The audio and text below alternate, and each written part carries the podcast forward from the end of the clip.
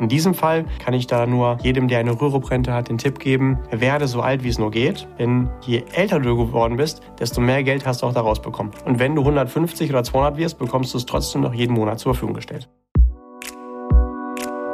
Hallo und herzlich willkommen bei Financial Health, dem Podcast für deine finanzielle Gesundheit. Freue dich auf spannende Inspirationen und leicht umsetzbare Financial Lifehacks für dein privates Finanzmanagement. Es erwarten dich wertvolle Impulse, wie du das Thema Geld und Finanzen zu einer schönen, leichten und angenehmen Kraft in deinem Leben machst. Schön, dass du da bist und vielen Dank für deine Zeit und danke für dein Interesse. Es freuen sich auf dich der liebe Julian Krüger und die wunderbare Amelie Lieder. Mensch, ja, das wird immer besser. Dankeschön, Julian.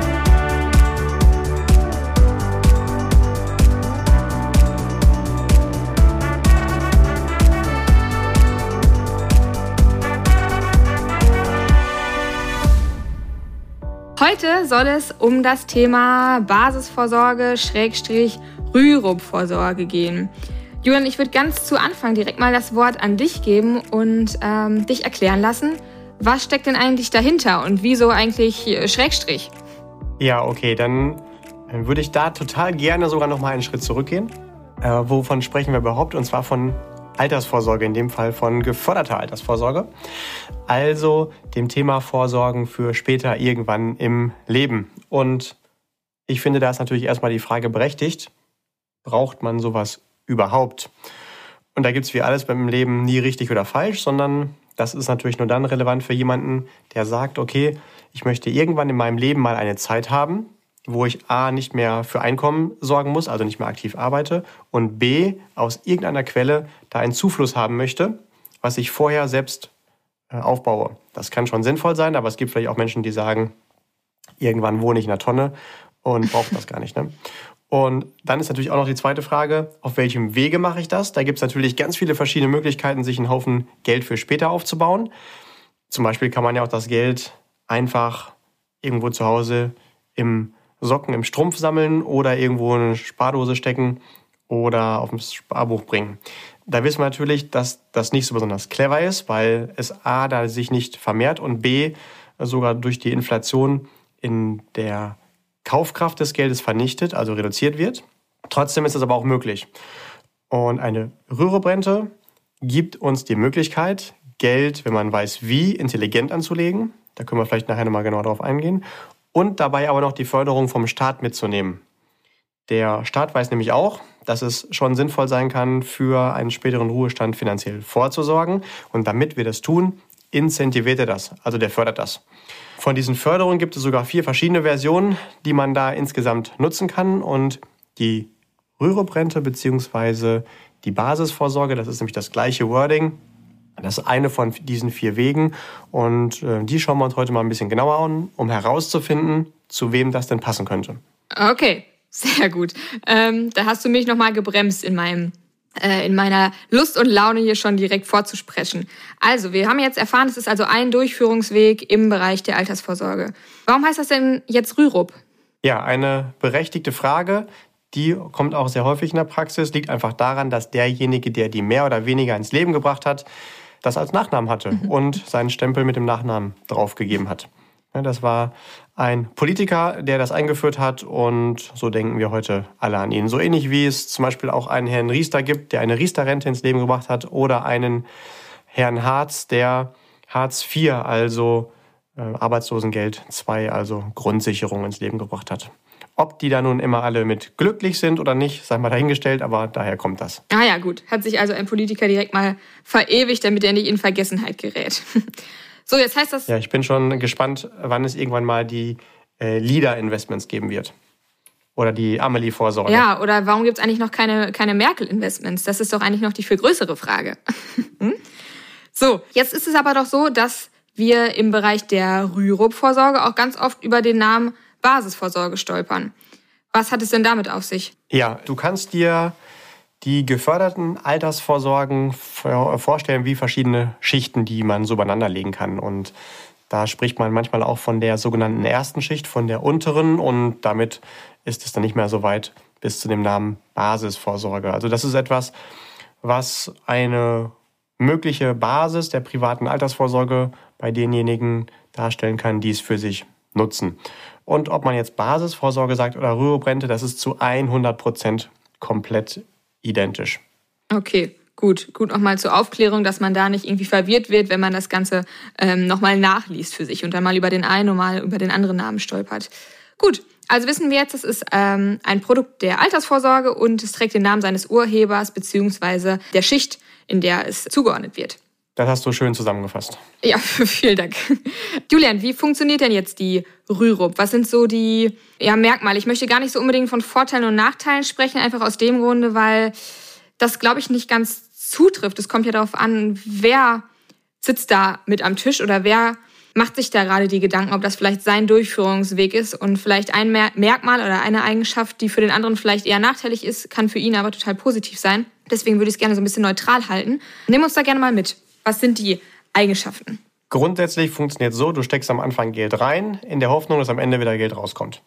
Das ist natürlich mhm, bei den ja. allermeisten Altersvorsorgen so. Aber nur mal, um das mal nochmal ganz kurz abzurunden. Also, das Geld, was du vorne reinsteckst, hat den Vorteil, dass du es direkt in dem Jahr dann auch steuerlich abzugsfähig machen kannst. Bedeutet, dieses Geld, darauf musst du dann keine Steuern zahlen.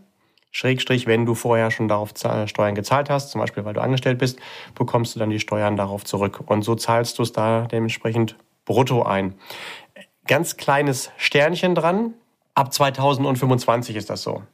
Vorher ist es jedes Jahr zwei Prozent weniger von, von 100 Prozent, die du absetzen kannst. Also Beispiel, im Jahr 2021 bist du bei einer Abzugsfähigkeit von 92 Prozent. Steckst du also 100 Euro rein insgesamt in einem Jahr, kannst du davon 92 Euro steuerlich ansetzen. Das musst du aber selbst gar nicht berücksichtigen. Du gibst einfach in deiner Steuererklärung an, wie viel du reingesteckt hast und das macht dann die Finanzverwaltung automatisch.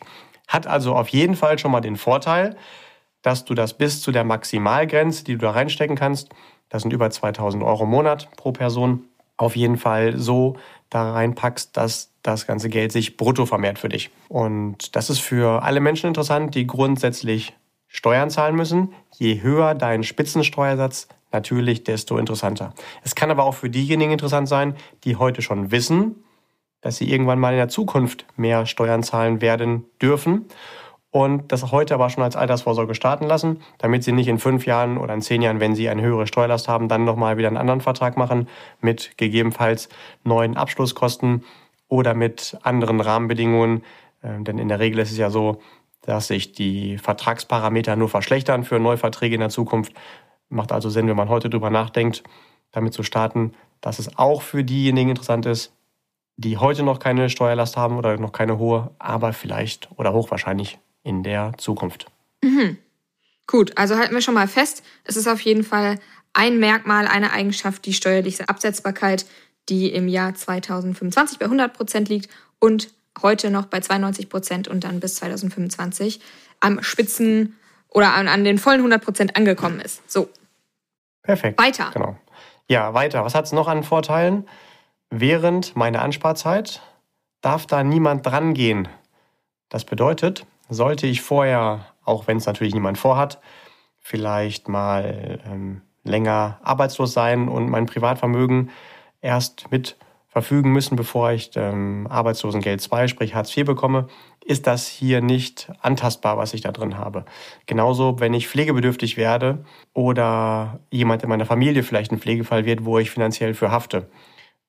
Oder ein anderes Beispiel, wenn jemand in die Privatinsolvenz rutscht, vielleicht auch, weil er selbstständig gewesen ist und da irgendwas schiefgelaufen ist. Deswegen mhm. nutzen das total gerne Unternehmer als sicheren Hafen für Geld für später, wo sie wissen, okay, von dem, was ich heute erarbeite, kann ich einen Teil sicher an die Seite legen, wo das Geld halt nicht gefährdet ist, auf dem Weg dahin schon vorher irgendwie wieder angreifbar zu sein. Wenn ich jetzt Geld bei mir auf dem Konto liegen habe und ich für etwas hafte, dann hafte ich ja mit dem kompletten verfügbaren Vermögen. Das Geld, was hier drin ist, ist safe. In Klammern, aber auch nur in dem Rahmen der Maximalbeträge, die ich da jedes Jahr reinstecken darf. Das sind schon einige tausend Euro, mhm. aber ähm, darüber hinaus dann nicht. Also ich kann jetzt nicht noch schnell fünf Millionen reinstecken, wenn ich merke, morgen könnte ich vielleicht in die private Insolvenz rutschen. Wie viel kann ich denn einzahlen im Jahr in die Rürup? Pro Person kannst du dir so ganz grob über den Daumen merken 25.000 Euro.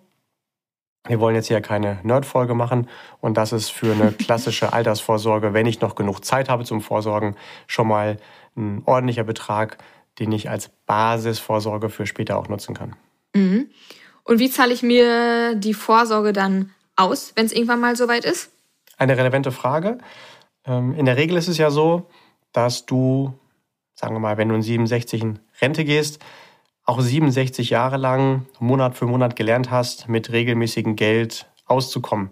also wenn du in deinen Beruf oder in dein Business startest, ist es in den seltensten Fällen so, dass dir jemand da zwei, drei Millionen hinwirft und sagt, okay, und für dieses Geld bitte die nächsten 30, 40 Jahre für mich arbeiten, sondern ich habe da monatliche Einkünfte. Und genau so ist es dann aus der Rürup-Rente auch.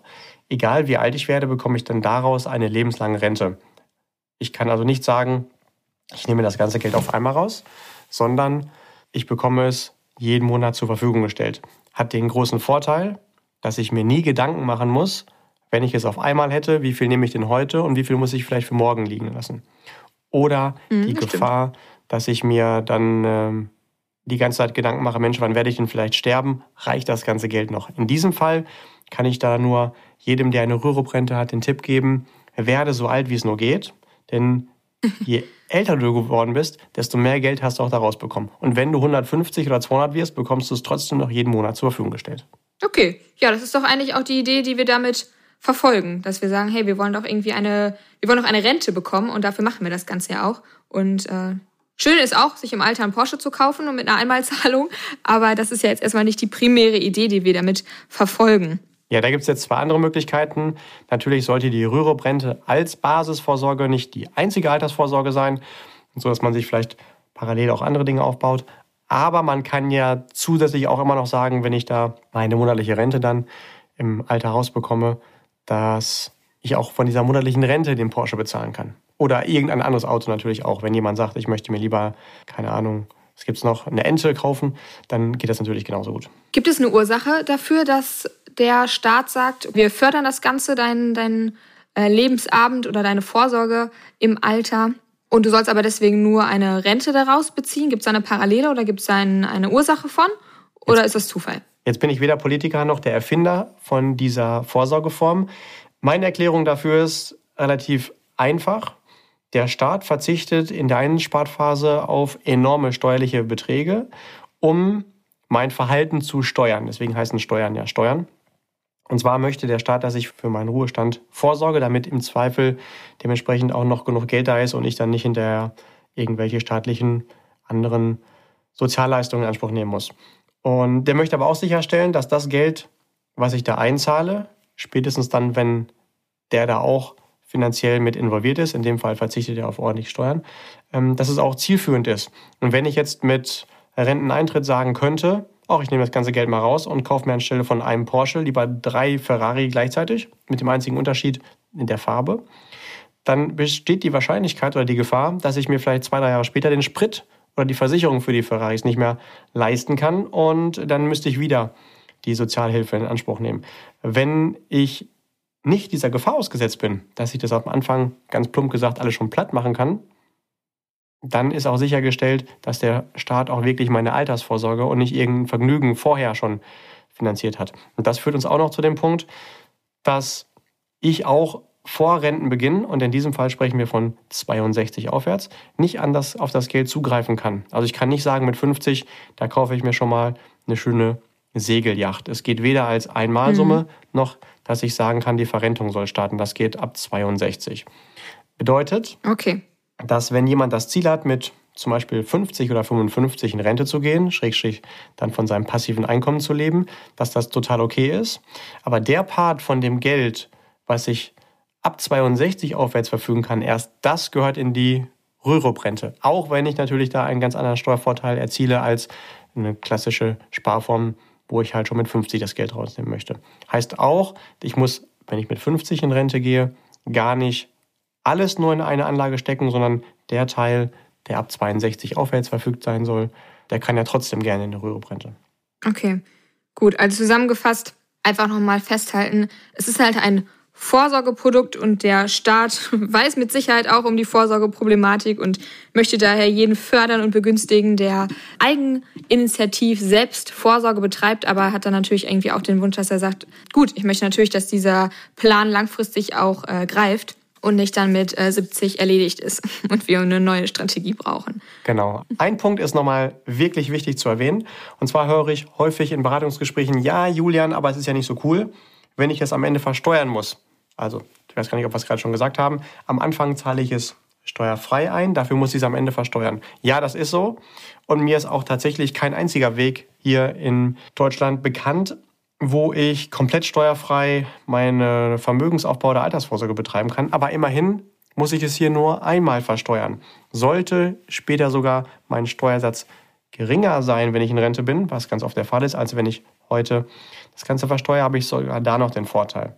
Aber es ist immer noch besser als irgendwelche anderen Anlageformen, wo ich heute Geld reinstecke was schon versteuert ist und ich es später auch nochmal versteuern muss. Ne, dann habe ich sogar 1,5 oder zweifache Besteuerung. Bei der Rürup-Rente immerhin habe ich nur eine einfache Versteuerung. Also steuerlich trotzdem interessant, auch wenn ich es später versteuern muss. Heute ist ja der Steuervorteil. Und was man da okay. nutzen kann, mhm. finde ich ein ganz cooler Effekt. Das Geld, was ich heute reinstecke, das setze ich dann ja von der Steuer ab und bekomme darauf dann meine zu viel gezahlten Steuern zurück. Dieses Geld, was ich als Steuerrückzahlung bekomme, kann ich aber wieder rein investieren. Und dann kann ich das neben dem, was ich im nächsten Jahr selbst neu eingezahlt habe, auch diese Steuerrückzahlung auch wieder von der Steuer absetzen. Bedeutet, dass ich einen Euro, den ich da reinstecke, sogar mehrfach von der Steuer absetzen kann. Wir kennen alle einen Teufelskreislauf, wo etwas immer noch schlechter wird. Mir persönlich ist gar nicht das Gegenteil bekannt, ein Engelskreislauf. Auch das sagt vielleicht ein bisschen was über das wird sein, ja. unsere Kultur aus. Aber in diesem Fall haben wir hier einen Engelskreislauf. Also du kannst tatsächlich mehrfach steuerlich davon profitieren. Selbst wenn du nur ein einziges Mal Geld reinsteckst, dann nie wieder im nächsten Jahr aktiv Geld einzahlst, kannst du dir die Steuerrückzahlung immer noch wieder und wieder und wieder und wieder absetzen. Kann man sogar ausrechnen, mhm. welchen Effekt das hat. Also schon ganz cool. Gerade für Menschen, die gerne Steuern sparen, kann die Rürup-Rente, Schrägstrich Basisvorsorge, ein richtig cooles Tool sein, wenn man weiß, wie man es nutzt. Ja, offensichtlich. Man kann damit offensichtlich wirklich eine ganze Menge Geld sich dann auch wieder zurückholen und damit auch ja sparen und wiederum für andere, für die anderen Bereiche des Vermögensaufbaus im besten Falle nutzen. Jetzt ist es aber so, was ist denn, wenn ich jetzt versterbe in meinem Rentenbezug? Wie sieht es denn dann aus? Ja, das hängt tatsächlich grundsätzlich davon ab, was für einen Vertrag du hast. Du solltest natürlich. Das ist ja meistens so. Ja, genau. Also das sollten wir vielleicht mal dazu sagen. Also wir besprechen hier erstmal nur so die Basiseigenschaften. Und trotzdem ist natürlich von Vertrag zu Vertrag alles ganz unterschiedlich ausgestaltet. Wie bei einem Auto auch. Wenn ich ein Auto kaufe, ist es hochwahrscheinlich, dass vier Reifen dran sind und ein Motor drin. Aber ob das jetzt Xenonlicht hat oder Laserlicht und ob das eine fette Soundanlage hat oder nur ein blödes Radio da drin rumduselt, das kann man pauschal nicht sagen, wenn man äh, von jemandem hört, er hat sich ein Auto gekauft. Das muss man sich genauer angucken. Deswegen auf jeden Fall hier auch unser Tipp, da mit Experten drüber zu sprechen, um den jeweils passenden Tarif zu finden. Und bezogen auf die Todesfallzeit können wir auf jeden Fall nur dafür appellieren, einen Tarif zu finden, der auch eine hohe Rentengarantiezeit aufweist. Das bedeutet, es ist garantiert, dass über eine Mindestzeit jeden Monat das Geld ausgezahlt wird. Entweder erreicht die Person, die versichert ist, selbst diese Zeit und hat es ausgezahlt bekommen und bekommt natürlich auch dann darüber hinaus noch immer die Rente ausgezahlt, solange sie lebt. Aber, und jetzt ist ganz wichtig, wenn diese Person in dieser Garantiezeit vorher schon verstirbt, dass trotzdem noch bis zum Ende dieser Garantiezeit dann an etwaige Hinterbliebene, was zum Beispiel Ehepartner oder Kinder sein können, auch die Rente weiter gezahlt wird. Okay, aber ähm, bei der Rürup kann ich denn an jeden vererben? Das geht an ganz enge Verwandte, also an Ehepartner oder Kinder, so sie denn noch da im Alter sind, wo Kinder noch mit berücksichtigt werden. Da ist die Rürup-Rente schon sehr, sehr eng an der gesetzlichen Rente. Gut, aber das könnte ja auch äh, daran liegen, an der Verortung. Darüber haben wir ja gerade schon vom Anfang gesprochen, dass es ja mit in der ersten Schicht stattfindet, wo ja auch die gesetzliche Rente auch stattfindet und deswegen natürlich auch gewisse Ähnlichkeiten hat.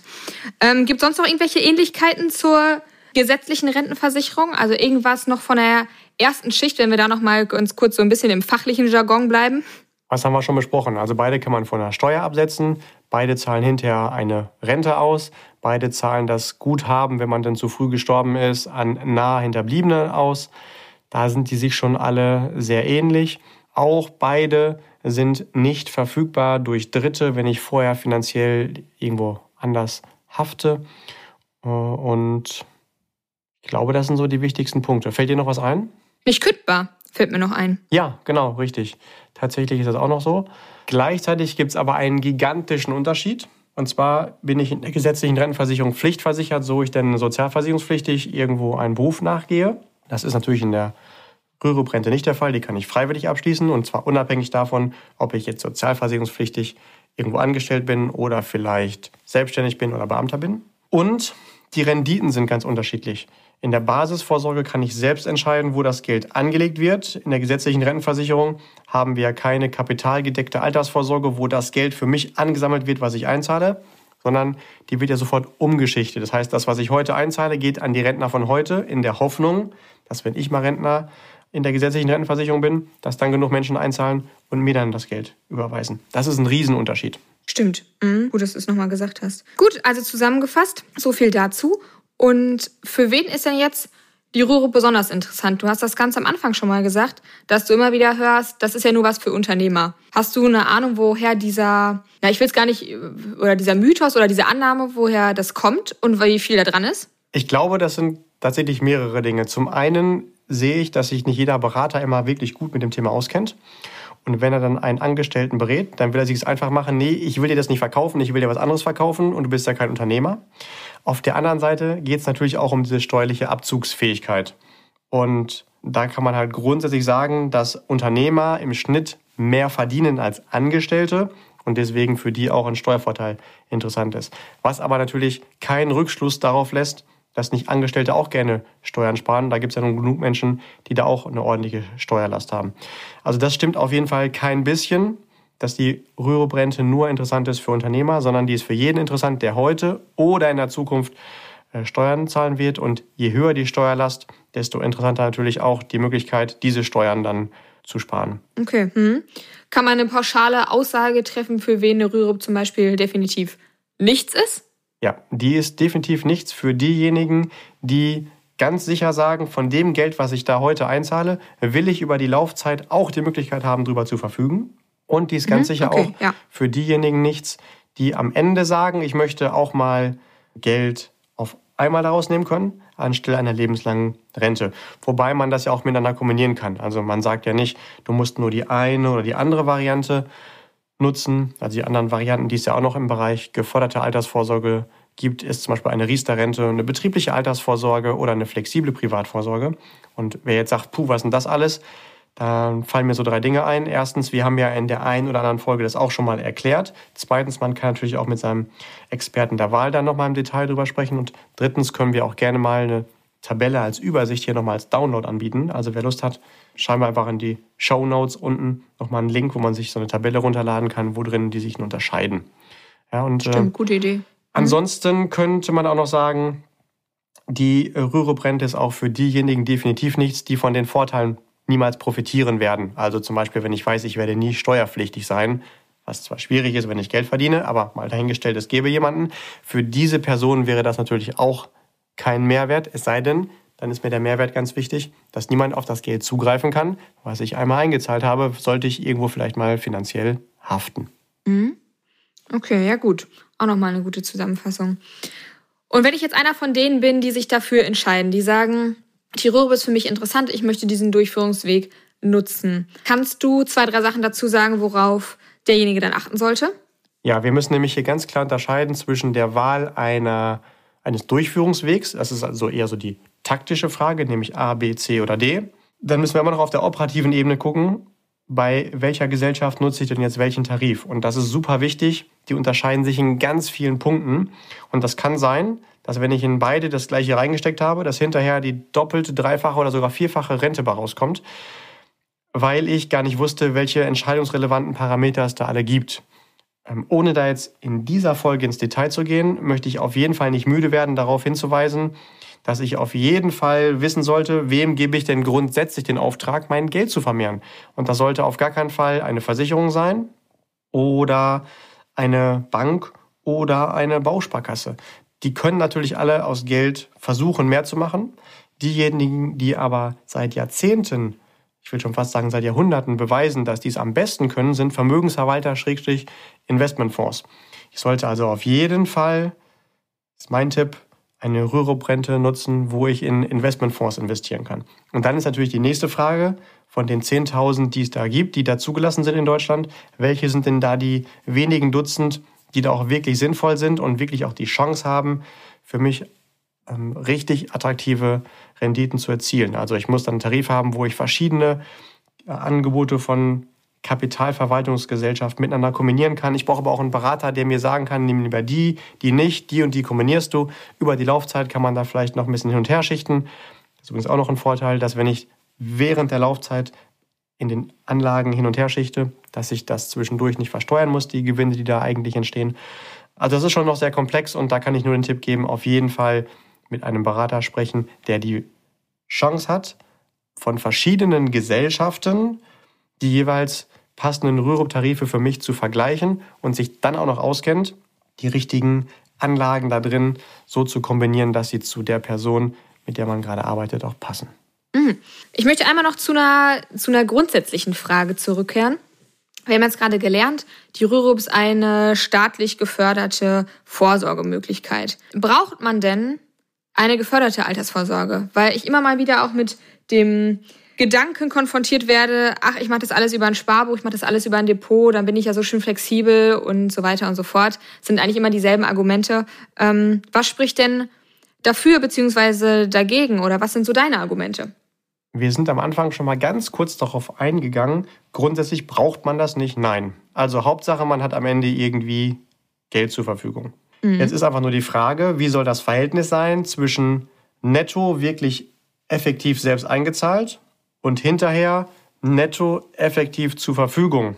Und ohne da jetzt eine wissenschaftliche Ausarbeitung rausmachen zu wollen, wenn ich jetzt hier die Möglichkeit habe, die Beiträge von der Steuer abzusetzen und die Möglichkeit habe, während der Laufzeit zum Beispiel auch immer wieder Umschichtungen, also Optimierungen vorzunehmen, ohne dann auch da wieder die entstehenden Erträge versteuern zu müssen, dann kann das gut sein, dass jemand rein aus steuerlicher Sicht hier schon einen ordentlichen Vorteil sich rausziehen kann. Das ist der eine Punkt. Dann muss man natürlich eher auf so strategischer Ebene gucken. Ja, wie ist das denn? Ähm, natürlich hat das niemand vor, aber was ist, wenn ich doch mal finanziell für irgendetwas gerade stehen muss, was ich entweder, vorsichtig formuliert, verbockt habe in meinem Leben oder aber, weil irgendjemand in meinem nahen Umfeld vielleicht irgendwie in finanzielle Schwierigkeiten kommt, wo ich persönlich für hafte. Als Beispiel, wenn jetzt die Eltern oder Schwiegereltern stark pflegebedürftig werden und da kaum noch Geld ist, um deren benötigte Pflege zu finanzieren, dann hafte ich oft auch finanziell selbst. Und das wäre schade, wenn dann mein vorher angelegtes Geld irgendwo so investiert ist, dass es vielleicht auf den ersten Blick pseudo-intelligent gewesen ist, aber nicht wirklich real clever und in so einem Fall auch dann einfach weg ist. Und so gibt es noch mhm. ganz viele andere Punkte, die man damit berücksichtigen sollte. Also ich unterscheide total gerne in drei Kategorien von Menschen im Umgang mit Geld. Es gibt diejenigen, die einfach keine Ahnung haben. Dann gibt es die Menschen, die sich so ein bisschen damit beschäftigen, aber es nicht schaffen, das holistisch zu betrachten, also wirklich alle Parameter, so dass die dann wirklich eher so pseudo-intelligent sind. Und dann gibt es die Menschen, die wirklich Meistens ist es, weil sie dann auch mit Experten sich da irgendwie zusammensetzen, alle Parameter mit berücksichtigt bekommen und dann wissen, egal was passiert, das ist über alle Szenarien im Schnitt die deutlich clevere Variante. Vielleicht so als Bild, wieder aus meiner Welt mit den Autos. Wenn ich sage, ich will so schnell wie möglich fahren, dann kann das schon sinnvoll sein, einen getunten Supersportler mir zu organisieren. Aber wenn ich den die ganze Zeit mit Vollgas fahre, dann erhöht das sehr wahrscheinlich die äh, Möglichkeit oder die, das, den Bedarf, dass ich dann irgendwann auf einer langen Strecke tanken muss. Und das kann sein, wenn ich dann eher so einen sportlichen Kombi habe, der nur den halben oder ein Drittel des Verbrauchs hat, dass der vielleicht am Anfang nicht so schnell ist, aber spätestens, wenn jemand tanken muss, den ganzen dann überholt. Oder wie vielleicht so ein, ohne hier Werbung zu machen, ein A6-Kombi wahrscheinlich in keiner einzigen Kategorie von Autovergleichen führend ist aber wenn man alle zusammen betrachtet, wahrscheinlich das perfekte Auto ist. Ne? Es ist nicht das schnellste, nicht das schickste, nicht das technisch innovativste, nicht das mit der geilsten Soundanlage, nicht der geilste Lack drauf, nicht die äh, fettesten Felgen. Aber wenn man alle diese Parameter in einen Topf schmeißt, dann ist er wahrscheinlich überall nur bei einer Note 2 oder 2 plus. Aber zum Beispiel bezogen auf Anschaffungspreis kann ein Supersportler nicht mithalten und bezogen auf Sicherheit dann so ein Kleinwagen nicht. Unter Berücksichtigung aller Aspekte ist es einfach hochintelligent, so ein Auto zu fahren. Das war ein, ein schönes Beispiel. Ich weiß gar nicht, wie wir immer wieder auf das Thema Autos kommen. Jetzt sind wir ja beide eigentlich nicht solche Autofanatiker, aber irgendwie ähm, ist es immer wieder passend. Es passt halt einfach. Dann äh, hat es das ganze trockene Thema aber vielleicht auch ein bisschen ähm, erlebbarer gemacht. Ähm, ich würde auch sagen, dass es tatsächlich an dieser Stelle zu dem Thema Rürup gewesen sein soll. Ich glaube, wir haben die wichtigsten Eigenschaften, wie ich sie gerne nenne, genannt und die wichtigsten Merkmale. Und ich glaube, jeder sollte einfach für sich prüfen, welcher Durchführungsweg oder welche Durchführungswege da im Bereich des langfristigen Vermögensaufbaus zu den eigenen Wünschen und Zielen und auch zu den eigenen Vorstellungen passen und wo man dann tatsächlich am besten und am meisten gefördert wird. Und dafür ist es, glaube ich, ganz wichtig. Wir machen das einfach so, wenn da noch jemand eine offene Frage hat, der soll uns einfach anmailen. Unsere E-Mail-Adresse ist auch unten in den Show Notes zu finden. Und dann können wir gerne gucken, wie wir da jemandem weiterhelfen. Genau, in den Show Notes findet ihr auch nochmal einen Vergleich zu den Durchführungswegen. Das laden wir auch noch mit hoch. Und ansonsten gebe ich das Wort an dich, lieber Julian. Hast du noch irgendwas hinzuzufügen? An dieser Stelle würde ich sagen, ist das Thema weitaus zusammengefasst. Von daher von meiner Seite aus ganz lieben Dank wie immer fürs Zuhören. Ganz lieben Dank für dein Interesse, lieber Listener, liebe Listenerin. Äh, auf jeden Fall alles Liebe, alles Gute, viel Erfolg für die eigene private Altersvorsorge, so dass denn ein Ziel von dir sein kann. Und äh, bleib uns treu, hör gerne wieder rein, empfehle den Podcast weiter. Ansonsten keep growing und bleib gesund, auch finanziell. Sehr gut. Auch von mir ein wunderschönes Wochenende und gerne, wenn du magst, bis zur nächsten Folge. Alles, alles Liebe.